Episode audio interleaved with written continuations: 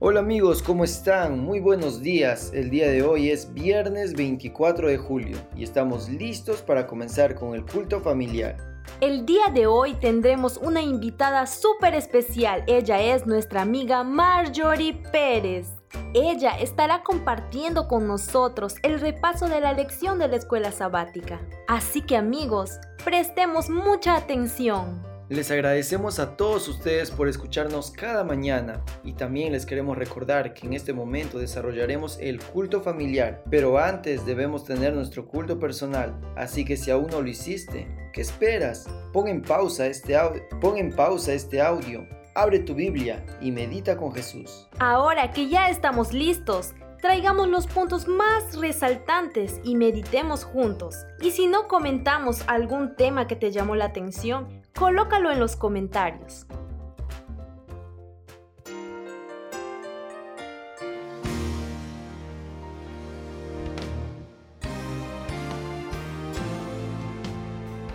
El capítulo que estudiamos el día de hoy es el Proverbios 23. En este capítulo reforzamos algunos puntos ya aprendidos en los capítulos anteriores. Por ejemplo, nos recuerda que no debemos codiciar las posiciones terrenales ni anhelar ser ricos solo pensando en nuestro bienestar y no en el de los demás. Nos hace también una reflexión acerca de la disciplina con los jóvenes, también sobre el respeto que debemos tener para con nuestros padres. También nos deja una reprensión para poder alejarnos del vino y de cualquier sustancia que debilita nuestra razón. Ahora les compartiré los versículos que me llamaron la atención. En primer lugar está el versículo 4, que dice, No te afanes por hacerte rico, sé prudente y desiste. En el proverbio no se nos está aconsejando a ser pobres, ya que, como vimos en proverbios anteriores, muchas veces la pereza es la que lleva a la pobreza. Y Salomón en ninguna ocasión nos pide que seamos perezosos, más bien es una advertencia contra aquellos que quieren acumular dinero con fines egoístas, en lugar de que usen ese dinero para servir a los demás. La inteligencia terrenal nos dice que mientras más acumulemos para nosotros es mucho mejor. Este pensamiento terrenal también nos dice que debemos gozar los placeres que otros no pueden tener. En la vida real, el amor al dinero hace que las personas se vuelvan obsesionadas con obtener más y más riquezas, ya que nunca logran satisfacer lo que quieren. El versículo 17 nos dice, no tengas en tu corazón envidia por los pecadores, antes persevera en el temor de Jehová todo el tiempo. Muchas veces tenemos la tentación de sentir envidia por las personas que de la noche a la mañana comienzan a prosperar y muchas veces no se entiende bien cómo es que obtuvieron tanta riqueza. Pareciera que ellos viven felices y tranquilos, pero no podemos estar más equivocados. Antes de querer acumular cosas en la tierra, perseveremos en el temor a Jehová, que así podremos conseguir verdadera felicidad y tranquilidad para siempre. El versículo 23 nos dice, Compra la verdad y no la vendas, la sabiduría, la enseñanza y la inteligencia. La verdad es un tesoro que ha de adquirirse a cualquier costo y nunca debe abandonarse. No importa cuál sea la intención, la capacidad de ver claramente la aplicación de los principios a la vida diaria requiere estudio diligente y buena voluntad para admitir los propios errores. Cuanto más se acerca una persona al Salvador y más estudia la palabra de Dios, tanto mejor comprende la verdadera naturaleza de las cosas. No debemos cerrar nuestros ojos a la verdad y tratar de engañarnos con cosas que son superficiales. Leamos juntos el versículo 29. Presta mucha atención a lo que dice. ¿Para quién será el ay? ¿Para quién el dolor? ¿Para quién las rencillas? ¿Para quién las quejas? ¿Para quién las heridas en balde? ¿Para quién serán los ojos morados? El versículo 30 nos da la respuesta de para quién ocurrirán todas estas cosas. Imagina escuchar alguna vez esta oferta. ¿Quieres sentir dolor, tener rencillas, tener peleas inútiles, sentir remordimiento de tus acciones, generar heridas tanto físicas como psicológicas para ti y para tu familia? Pues si quieres estas y otras cosas mucho peores, consume alcohol. Ahora bien, si en lugar de esto quieres tener todo lo contrario, entonces busca a Jesús y aprende a sentir verdadera paz, a crear buenas relaciones, a sentirte orgulloso de tus actos y traer tranquilidad a tu hogar. La decisión es tuya.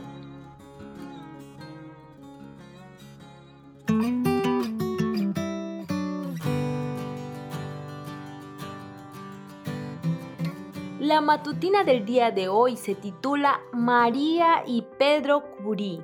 El versículo se encuentra en Proverbios 6:27, que dice, ¿Acaso puede un hombre echarse fuego sobre las piernas sin quemarse la ropa? Aquí nos cuenta que María estaba cavando en un pequeño patio para extraer una tierra de color marrón llamada plecbenda. Después, ella la metía en una olla grande que hervía constantemente sobre una estufa de hierro.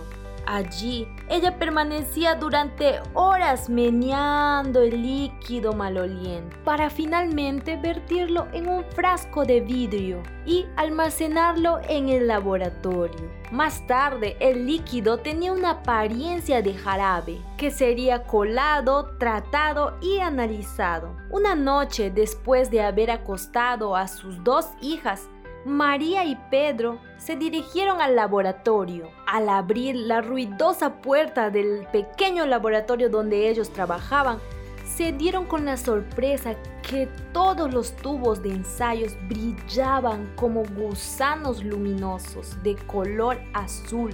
El radio fosforescente iluminaba todo el laboratorio. Ese fue el regalo que los Curie le obsequiaron al mundo, que es el elemento un millón más veces radiactivo que el uranio. Con eso se puede hacer fosforescentes las manecillas de un reloj, matar semillas y destruir bacterias y células cancerosas. Pero este elemento tan poderoso destruyó a la persona que lo descubrió. María Curie murió de leucemia, pues la radiación bajo la que trabajó durante más de 30 años destruyó las células de la médula espinal. Había tomado el radio un tipo de fuego sobre sus piernas y pagó esta acción con su vida. Saben amigos, aquellos que experimentan con el pecado también sufren las consecuencias. Como fuego oculto, mata desde adentro.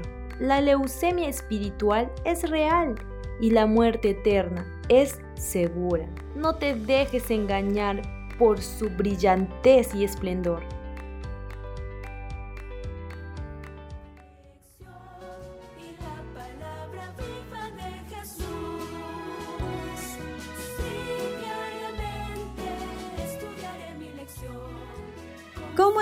Apreciados amigos? El día de hoy repasaremos la lección de escuela sabática, lección 4, el poder de la oración, interceder por otros. El versículo de esta semana es, confesaos vuestras ofensas unos a otros y orad unos por otros para que seáis sanados. La oración eficaz del justo puede mucho Santiago 5:16. Hoy en día estamos atravesando por muchas dificultades, problemas, situaciones críticas, tristezas, enfermedades. Nos sentimos preocupados, pero recordemos que Dios siempre estará con nosotros. Confía en Él, ora mucho. Recuerda que no podrás crecer espiritualmente si no aprendes a pasar tiempo con Dios. Coméntale todas tus angustias, alegrías, metas. Él es tu padre, tu mejor amigo. Él te ama mucho. Hay muchas personas que necesitan conocer del gran amor de Dios. Ora por ellos. Coméntales de los milagros y bendiciones que Dios realiza en tu vida. En Efesios 1, 15 al 21, nos dice que Pablo oraba para que Dios le dé a los efesios sabiduría, para que los ilumine. Pablo oraba por ellos. En Efesios 6:12 dice, porque no tenemos lucha contra sangre y carne, sino contra principados, contra potestades, contra los gobernadores de las tinieblas de este siglo, contra huestes espirituales de maldad en las regiones celestes. El enemigo está como león rugiente, buscando a quien devorar. Nos presenta diversas situaciones, tentaciones para caer en el pecado. Debemos estar siempre orando, buscar a Dios, pedirle que nos cuide y cuide de todos. Dios es maravilloso. Debemos reflejar el carácter de Jesús. Cuando Él estuvo aquí en la tierra, testificó, amó a su prójimo, fue un gran intercesor. Antes de escoger a sus discípulos, Él oró. Siempre estuvo en comunión con su Padre. En Jeremías 29, 12 al 13 dice, Entonces me invocaréis y vendréis y oraréis a mí y yo os oiré. Y me buscaréis y me hallaréis, porque me buscaréis de todo vuestro corazón. Comparte del amor de Dios, testifica, busca a Dios mediante la oración, predica del Evangelio, estudia su palabra, que tus días siempre sean al lado de Dios. Hay muchas personas que necesitan de ti, que necesitan que tú puedas compartir acerca del amor de Dios. Tienen sed espiritual. Tú eres un gran instrumento. Sigue evangelizando. Dios te bendiga mucho.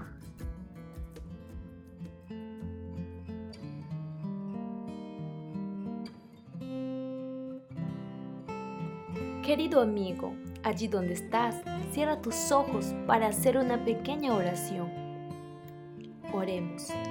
Padre amado que estás en los cielos, muchas gracias por tu palabra. Nosotros queremos poner en práctica todos estos consejos. Querido Padre, danos sabiduría, danos fuerza y fortalécenos para poder obedecerte. También ayúdanos a ser personas de oración y orar unos por los otros. Querido Padre, limpia y transforma nuestras vidas y nuestros corazones y usa nuestros dones y talentos para que muchas personas puedan conocer tu gran amor. Gracias por todo, querido Padre, y quédate con nosotros en este día. Por amor a Jesús. Amén. Chao amigo, que tengas un hermoso viernes.